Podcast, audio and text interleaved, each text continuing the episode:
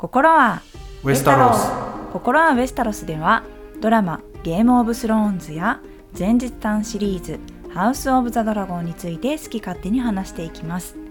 YouTube とポッドキャストで配信しています。お送りするのは私キャミーとコメンテーターアナリストジャーナリストアクティビストビジネスコンサルタントインテリアコーディネーターそしてウェスタロススペシャリストのケンです。お願いします。今日はよろしくお願いします。なんかすごくいつの間にかたくさんの資格を取られてたんですねケンさん。まあこれもデナーリスに比べたらまだ少ないもんですから。ああまあ確かにねハッシュタグの数で言うと、まあ、デナリス・ターガリエンさんの方がねまだたくさんの資格を持ってらっしゃる感じですけれども。はい。はい。ということで今回は月刊ゲースロニュース、えーこのウェスタロスにまつわるニュースをですね、まあ、大体毎月、まあ、おおよそ月末ですかねに1ヶ月分まとめてお届けしていきたいと思います、えー今回の音声はゲームオブスローンズ最終章までとハウスオブザドラゴンシーズン1までのネタバレを含みますのでご注意ください。またですね、えーダンクとエッグの物語に関することもちょっとお話ししていくので、まあ、あらすじは言わないんですけれどもあのちょこっと触れるっていうことだけご了承お願いいたします。ネタバレは含んでおりません。よろしくお願いします。ではまず一つ目のニュースから入っていきたいと思います。ミリー・オールコックがスーパーガールに抜擢。ハウス・オブ・ザ・ドラゴンシーズン1でレーニラ・ターガリエンの少女時代を演じたミリー・オールコックがスーパーガールを主人公にした DC ユニバースの最新映画「スーパーガール・ウーマン・オブ・トゥモロー」で主役を務めることが発表されました。ミリーは同作のほか DC スタジオの共同 CEO ジェームズ・ガンが脚本監督を手掛ける「スーパーマン・レガシー」にも出演する予定です。うん。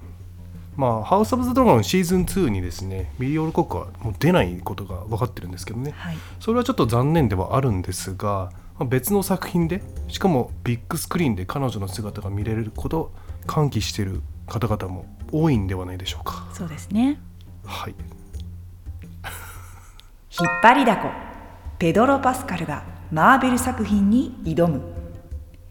オベリン・マーテルを演じたことが功をなし今や映画や海外ドラマに引っ張りだこのペドロ・パスカルが MCU マーベル作品に参戦することが明らかになりました。発表された作品はマーベルの人気コミックが原作の「ファンタスティック4」でペドロは宇宙の放射線を浴びて特殊能力を身につけた4人のスーパーヒーローのうちの1人を演じるとのことです。うん。まあ具体的にはですねペドロが演じるのはリード・リチャーズ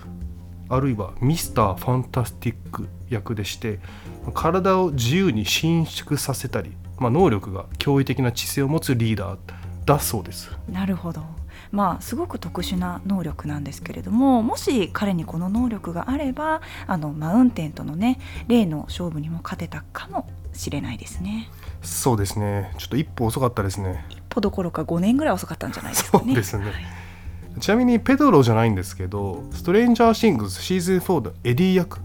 として大ブレイクしたジョセフ・クイーンもこの「ファンタスティック4」のメンバーの一人に抜擢されたんですけど実はね彼もねゲームオブスローンズシーズン7に出てるんですよね。はい。ほんのちょい役だったんでまあおそらく知らない方も多いんでしょうがプチネタでした。ちなみにどの役になってたんですか？はいあのシーズン7エピソード4戦利品でアリアが久々にウィンターフェルに戻ってくるんですよはい。でウィンターフェルに、えー門から入ろうとしたら止められてしまいうん「お前なんかよそ者入ってくんじゃねえよ」みたいな「田舎者帰れ」みたいなうん。感じでアリアを止めた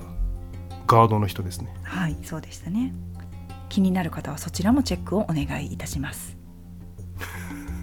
ニコライ・コスター・ワルド主演のドキュメンタリーが配信。舞台の一つは日本かジェイミー・ラニスターを演じたニコライ・コスター・ワルドーが主演を務めるドキュメンタリーテレビシリーズ「オプティミスト・ガイド・トゥ・ザ・プラネット・ウィズ・ニコライ・コスター・ワルド」が配信をスタートしました。ニコライがチームと共に世界を旅し人類を探求。未来への楽観主義を鼓舞するための解決策について学ぶ番組です。全6回のシリーズでチームはグリーンランドオーストラリアアメリカベトナムドイツケニアスペインメキシコオランダスイスそして日本を訪れています。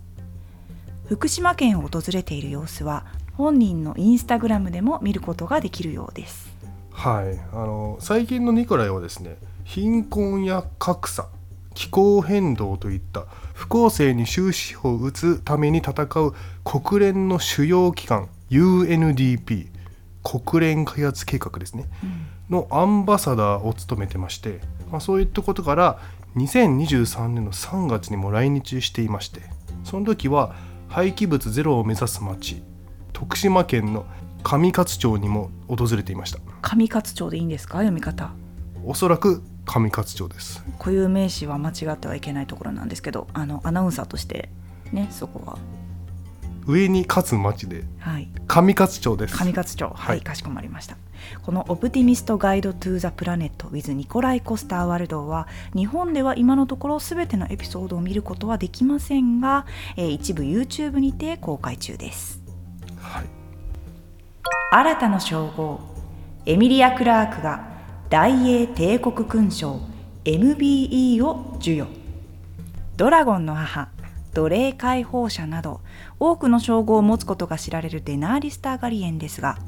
2月21日デナーリスを演じたエミリア・クラークとその実の母親ジェニファー・クラークがウェールズ皇太子から大英帝国勲章 MBE を受章しました。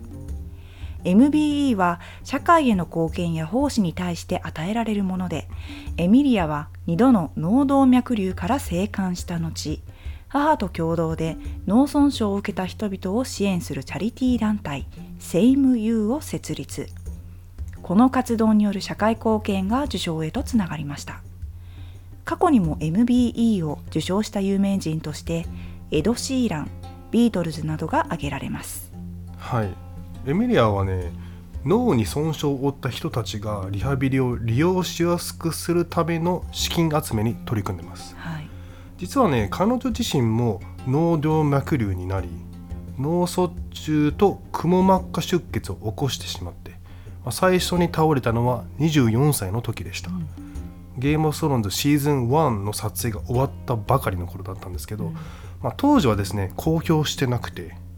えー、実際分かったのはシーズン8の頃かな。全てのゲームオブスローンズの配信が終わった直後ぐらいにあの彼女自身が公表していたので、はい、ファンとしてもすごくショッキングなあのそうですね、ね、話でしたよね、うん、しかも1回じゃなくて2回もっていうね、うん、はい。でまあ、彼女はですね過去のインタビューでは当時を振り返っていまして、まあ、例えばですね死ぬことよりもドラマをクビになる方が怖かったとか。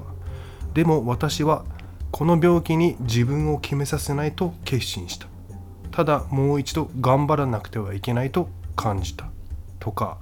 まあ、私は失敗することを恐れない。何かがうまくいかなくても解決できるといつも思っている。痛いし怖いけれどあなたにはどんなこともできる、うん、そういう力強いパワフルなデナーリスらしい言葉をね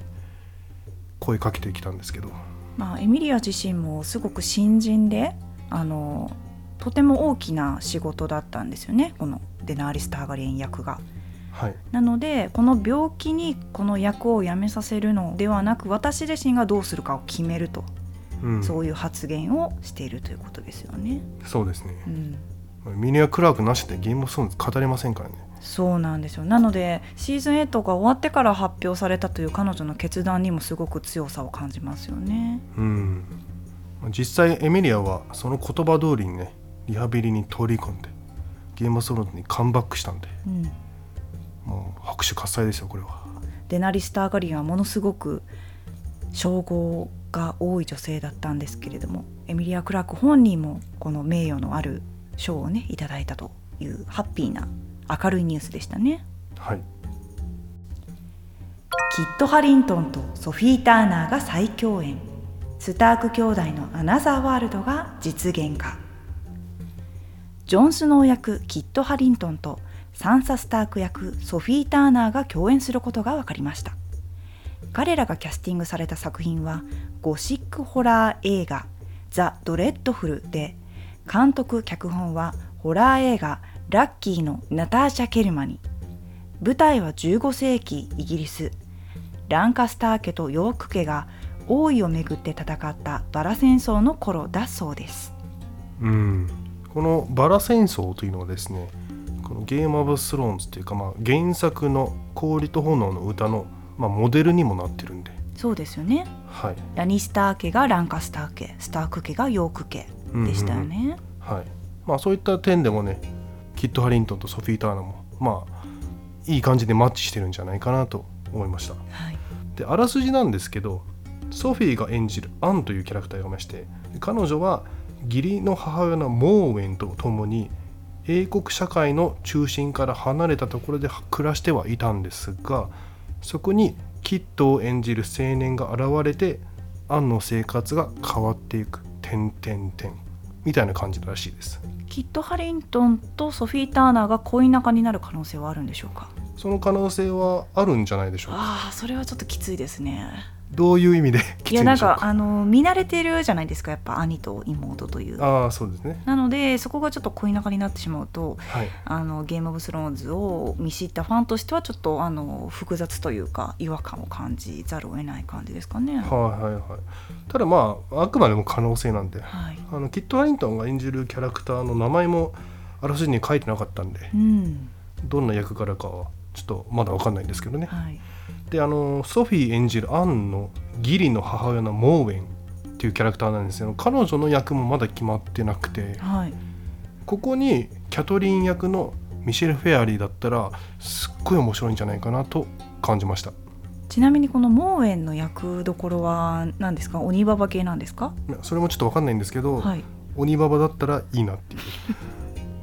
まあすごくハマり役にね。はい、ミシェル・フェアリー鬼ババ役にハマってて、ねあのギャングズ・オブ・ロンドンでも鬼ババ役なんではいはいはい。すごいいい役ですけど、うん、このゴシックホラー映画っていうのもまた意外なところですよね。2人がキャスティングされるというのは。うんうんうん、このバラ戦争の頃の時代が舞台っていうのはなんとなくしっくりくるんですけれども。うん、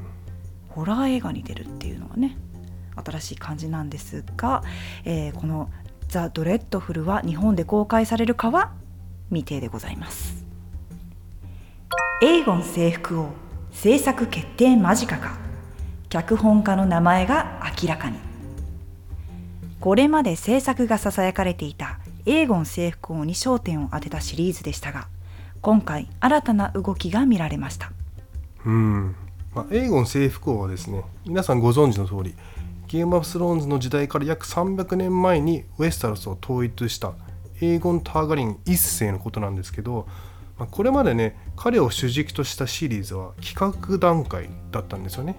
まだゴーサインは出てないけど制作の話は出てたっていう状況だったんですよ。はい、確か2023年4月頃に制作が話し合われていることが報道はされてはいたんですけれども、まあ、その時はかなりアバウトな状態であの詳細というものもほとんど明かされてはいなかったでしたよね。はいそうですね、まあ、ですが今年の2月に脚本家の名前が明らかになり、まあ、ちょいと具体的な情報が出てきました。うん。ということは我々が思っていたよりこのシリーズの制作は前向きに進行しているんじゃないかと考えられます。確かにそうですね。はい、では今回明かされた気になる脚本家というのはどなたなんでしょうか？はい、脚本家はですねロバート・パティンソンが主演した「ザ・バットマン」に携わったマットソン・トムリンです。はい。でマットソン・トムリンは今後ですね、まあ、先ほどのロバート・パティンソン主演する「ザ・バットマンパート2」これは2025年公開予定なんですけど、うん。あとですねキアヌ・リーブズが共同執筆しているコミックシリーズ「バーサーカー」をアニメ化したシリーズ。これネットフリックスなんですけど、まあ公開日見てうん。あとはですね「ターミネーター」のアニメシリーズ。これもネットフリックスで公開日見て。うん、なんか個人的にはこのエーゴン征服王のシリーズ化というお話を聞いた時にやっぱりエーゴン征服王ってすごく神がかった伝説的な人物ですから実写というよりかはアニメ化の方がなんかしっくりくるのかなというふうにも考えていたんですけれども、うん。マットソン・トムリンさんが脚本をするということはもしかしたらアニメという可能性もゼロではないと考えれるんでしょうかね。うん、あのエーゴン征服王のシリーズは実写なのか、まあ、それともアニメとして話が進んでいるかわかんないんですけど、まあ、興味深いことに先ほども言ったように今2つのアニメ作品を担当してるんですよね。はい、まあ、だからといって英語征服王がアニメになるっていうわけではないと思うんですけどまあ可能性はそこそこあるんじゃないかなと。そうですね。はい、あとですねもう一つ言っておきたいのがとあるソースによると英語の征服王のドラマは Back to Basics 基本に帰るとかまあ原点に戻るというふうに報道されてたんですよね。うん、でこの原点に戻るの意味は、まあ、ちょっと議論の余地があるんですけど原点がゲーム・オブ・スローンズだと仮定するとハウス・オブ・ザ・ドラゴンはターガリエン家、まあ、一つの名家を中心とした物語じゃないですか。はい、で対するゲーム・オブ・スローンズは、まあ、特定の名家とか特定のキャラにスポットライトが当たるんじゃなくて、まあ視点がコロコロ変わっていったのでまあだからエーゴンは原点のゲーム・オブ・スローンズに戻るとしたらゲーム・オブ・スローンズみたいに主人公がいるとか、うんあるいは特定の家がいるとかそういうのじゃなくて複数のキャラクターとか複数の名家の視点で物物語が進んでいくんじゃないかなと考えます。ケンさんの予想ということですね。そうです。はい、 back to basics はいですか、なんか私はこの単語というか熟語を聞いた時にそのウェスタロスの原点そっちの方なのかなというふうに考えたんですけれどもケンさん的にはゲーム・オブ・スローンズのように主人公がいないような物語構成群像劇のような、えーまあ、ゲーム・オブ・スローンズらしいやり方に戻っていこうみたいな考えということですかね。うん。はい、まあちょっとこれは議論の余地がありますよね。そうですね。あの実際ねこのニュースを報道してたハリウッドレポーターっていうアメリカのメディアがあるんですけど、はい、そのハリウッドレポーターの記事の中でも「バック・トゥ・ベーシックスってどういう意味なんだろう」点点点みたいな感じだったんですよ。うん。だからあまりちゃんと把握してる人がいないのかな。なるほど。はい。まあ、制作者界隈の間ではこの「バック・トゥ・ベーシックス」というものが、まあ、一つの軸となるような物語を作っていく上での何か掛け声のようになっているのかもしれないですね。はい。はい、ちなみに今回お伝えしたこのニュースはですね、えー非公式情報となっておりますのでまた追って報道させていただきます。よろしくお願いします。ナオミ・ワッツ主演。幻の前日譚シリーズの写真が漏洩。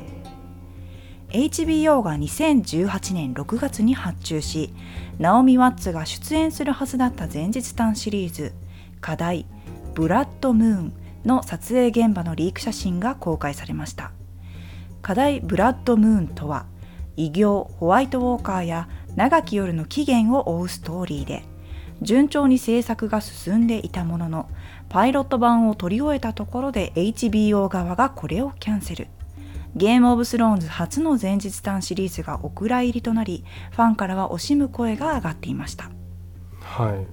あ、ただですねそのキャンセルした直後にパイロット版を撮ってもいない「ハウス・サブ・ザ・ドラゴン」が1シーズン全10話を制作していくことが発表されましてまあこのドラマは成功しているので、はい。まあ、HBO の判断は間違ってなかったんじゃないかなとも言えますね。そうでしたね。はい。ちなみにね今回の写真はリークっていうか漏洩ではないんですか？確かニュースのヘッドタイトルに「漏洩」って書いてあったんですけど、はい。そんな大事でもない。いやいやあのなんで漢字で「漏洩」ってなんか難しいところついてきたなと思ったんですけど。リーク言い換えって調べたらですね漏洩って出たのになんかニュースっぽいかなと思って漏洩をチョイスさせていただきました。あそうですか、はい。じゃあ私はあの皆さんが使っているリークでいいですか？あはい。はい、あの今回の写真はリークっていうかドラマとナオミ・ワッツの髪を担当してたヘアスタイリストが SNS に公開したものなんですよね。でどれも今まで世に出てなかったんやつなんですよ。はい。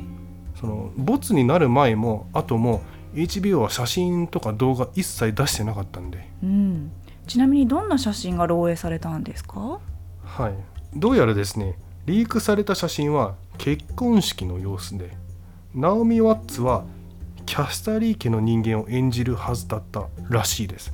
これも今回初めて漏洩された情報ということですか？そうですおね。おでこのキャスタリー家は何人かって言いますとゲームオブスローンズの出来事から数千年前に西部を治めてた名家でキャスタリーロックを築いた。まあだからキャスタリー家って言うんですけど。ー、うん。でまあキャスタリー家は当然ゲームオブスローンズの時代いなかったんですがどうなったかっていうと、えーキャスタリーロックを築いた後にラニスター家に騙されて、まあ、城も土地も名誉も権力も全て奪われてしまった。うん、ハウスキャスタリーっていうのを初めて聞いたのですごく新鮮でしたね。うん。なんかこのケンさんがさっき写真の情報を伝えてくれたんですけどそれを聞いただけでもなんだか面白そうに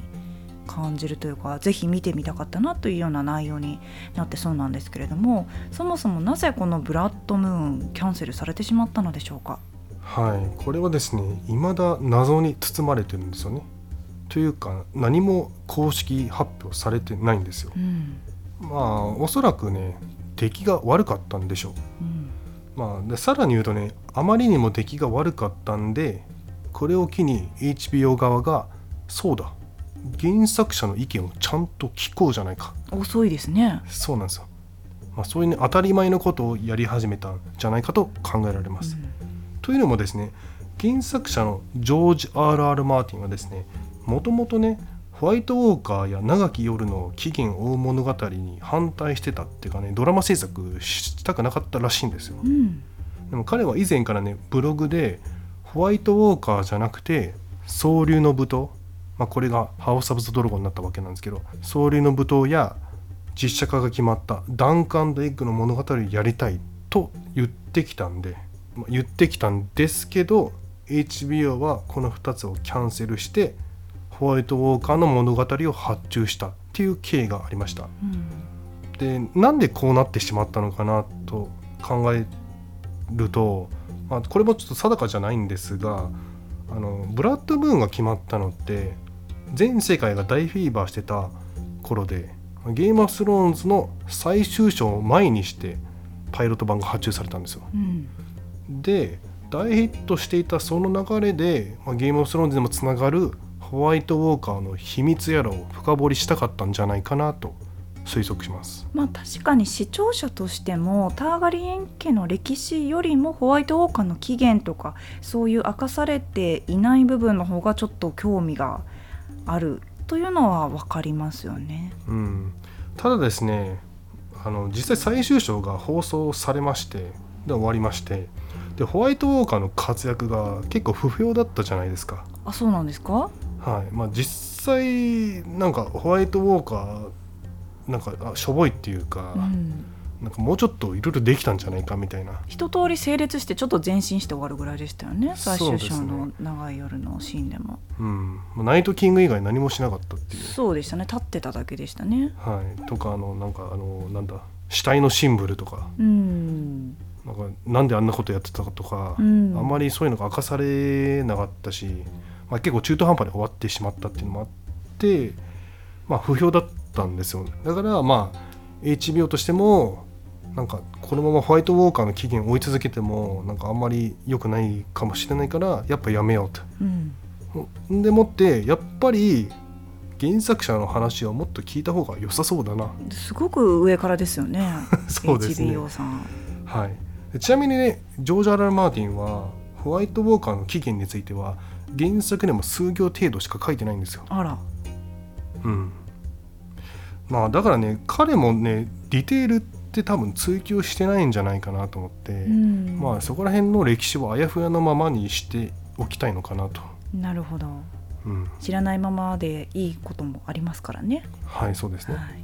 まあ、実際この今回明かされました漏洩したリーク写真なんですけれども、まあ、ナオミ・ワッツさすがに美しいですよね、うん。そして衣装もまあゲーム・オブ・スローンズ譲りというか、はい。あの素晴らしい衣装を身にまとっているわけなんですけれども、まあ、このねリーク写真に関する感想もお待ちしております。よろしくお願いします。えーここで速報が入りました、えーメイジー・ウィリアムスが久々にゲーム・オブ・スローンズを視聴したとのニュースが入っております。アリア・スタークを演じたメイジー・ウィリアムズは2月14日から Apple TV プラスにて配信スタートするクリスチャン・ディオールの電気的ドラマ「ニュールック」の宣言活動のため「ザ・トゥナイト・ショー・スターリング・ジミー・ファロン」に出演。トークの中でメイジーは久しぶりにゲームオブスローンズを見ていると発言しシーズン1エピソード9でのネットの死を受け非常にショックを受けたと告白したそうです。あのアナウンサーさんすいません。はい。これは速報なんですか？まああの今使いガラスがね運んできてくれましたから速報ということなんですけれども。まあメイジーさんすごくネットの死を受けてショックを受けるのすごく遅すぎる気がするんですけれども。そうですね。はい、あの全世界は10年ほど前に一度ショックをね受けているはずなんですけれどもなんならあなたあの当のとこで見てましたよねということなんですが、そうですね。はい、改めてショックを受けたと。はい。少女だったんであんまり覚えてないんじゃないですか。あー。改めて客観視したんですかね自分の人生を。うん。はい、ということでした。ハウス・オブ・ザ・ドラゴンシーズン2再撮影がスタート。2023年9月末に撮影が終了していたハウス・オブ・ザ・ドラゴンシーズン2でしたが、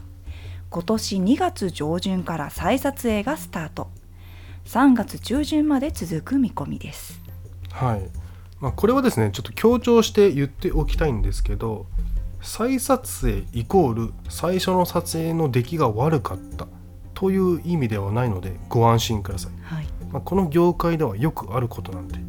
まあ、例えばですね今回の再撮影はおそらくですけど昨年行われた全米脚本組合のストライキの影響というのもですねハウス・オブ・ザ・ドラゴンの脚本家たち、まあ、例えばショーランナー兼脚本のライアン・コンダルはですね全米脚本組合の会員のため撮影はできても脚本の修正はできなかったんですよね。でも私コンダル君のことですから家でやってたと思うんですけれどもね修正。うん、密かにやってる可能性はあるんですが、はい。まあ、一応できないってことになってたので、まあ、そのルールを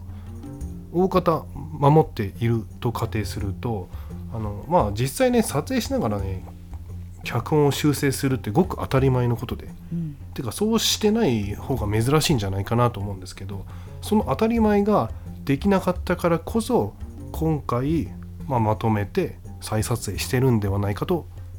推測します。なるほどこの再撮影が始まったということで、えー本作の配信時期などに影響はないのでしょうか？はい、そうですね。あの再撮影にかかわらず、やはり予定通り今年の2024年の初夏に配信される可能性が高いです。うん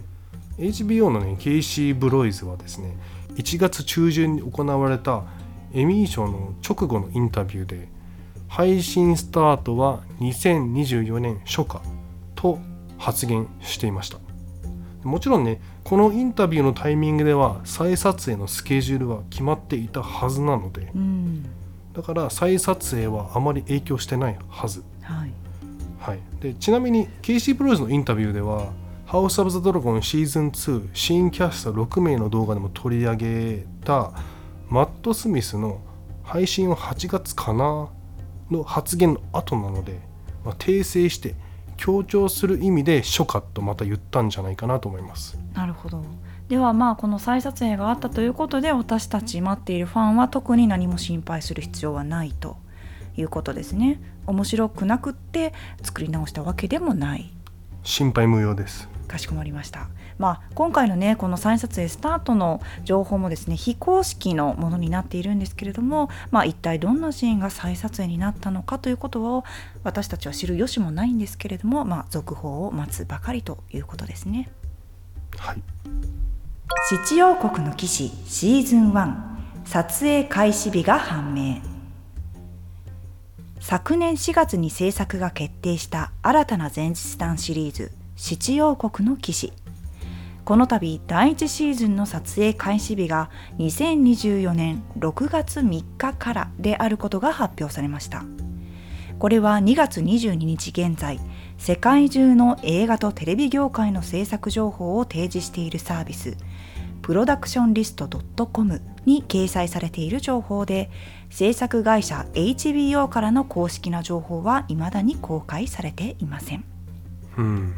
まあ多少は前後するんでしょうけどこのプロダクションリスト .com は結構信憑性あるので。はい。まあまあまあ今年の夏には始めるんじゃないかなと思います。心はウエスタロス兼 .com よりも信憑性はありますか？ええプロダクションリスト .com の方が2000倍信憑性ありあます。そうですか。はい、えーところでですね2024年の6月から撮影を開始するのであれば2つのポイントが挙げられます。その1主人公のダンクとエッグの俳優は決まっているでしょうからまあ近々発表も期待できるでしょう。はい。で、えーその2 2025年、まあ、撮影から約1年後ぐらいかなには我々も見れるでしょうと。うんまあ七王国の騎士ってそこまで CG が使われないはずなんでしょうね。そうなんですか、うん。すごく長身とすごいちっちゃい子供なので遠近法のなんか CG とか使わなくて大丈夫なんですかね、まあそうですね。はい、あのまあは俳優が身長高かったら大丈夫なんで。2メートル？何センチでしたっけ？まあ原作では2メーター1 3センチなんですけど、うん。一応俳優は俳優のオーディションは198センチ以上の募集をかけてたんでギリギリジェイソン・モモアは出れない、出れないですね。はい、ブラックフィッシュのクライブ・ラッセルは出れます、おでまあそうなんですよ。七王国の騎士は CG あんまり使われないと予想されてるんで撮影開始から1年弱には配信開始となるんではないでしょうか。時代的にもまあドラゴンはいない時代ですからね、はい。はい、ちなみにこの七王国の騎士シーズン1のエピソード数なんていうのは発表されているんでしょうか、はい。まあ発表はされてないんですけどはい、制作が決定した時にジョージ・アール・アルマーティンが自身のブログで1シーズン6話ぐらいで収まるかなと言ってたので。なるほど、はい。まあ10話はないんじゃないんでしょうかね。うん、ちなみにねジョージ・アール・マーティンって、まあ、自分の作品ということもあって1シーズン10話じゃ足りないよとか。はい、ゲーム・オブ・スローンズは13シーズンないとダメだよとか。そういうこと言ってきてるんですよね。はい、でそんな彼でさえ6話で十分かなと言ってるんでまあ本当にね6話前後のリミテッドシリーズになるんじゃないでしょうか。まあでもジョージ・アール・アルマーティンが1シーズン13話でやってほしかったっていう「ハウス・オブ・ザ・ドラゴン」が10話になり8話になりうん。そして13シーズンぐらいやってほしかったと言ってるゲームオブスローンズが全部で8シーズンになったということは、6話で十分と言ってるこの七王国の騎士。2時間ドラマとかにならないですかね。2話？2時間1話のおお昼のサスペンスドラマ的な、ああ火曜サスペンスみたいな。はい。赤い霊柩車シリーズ的な感じでならないですかねお茶碗割れるやつ。うーんだったらちょっと悲しいですねね6話はやってほしいですよねうんまあ、ちなみにリミテッドシリーズとなるとまたエミー賞の区画というかあれもまた変わってくるんですよね。あそうですねはい、受賞のラインが変わってきますよね。はいはい、ということで「七王国の騎士」シーズン1撮影開始日の情報というのもあくまで、えー非公式の情報となりますのでまた公式な情報が明らかになり次第こちらのニュースで発表したいと思います。えーここで速報です。速報です。七王国の騎士の配信開始時期が2025年末頃になると HBO 幹部が発言しているとのことです。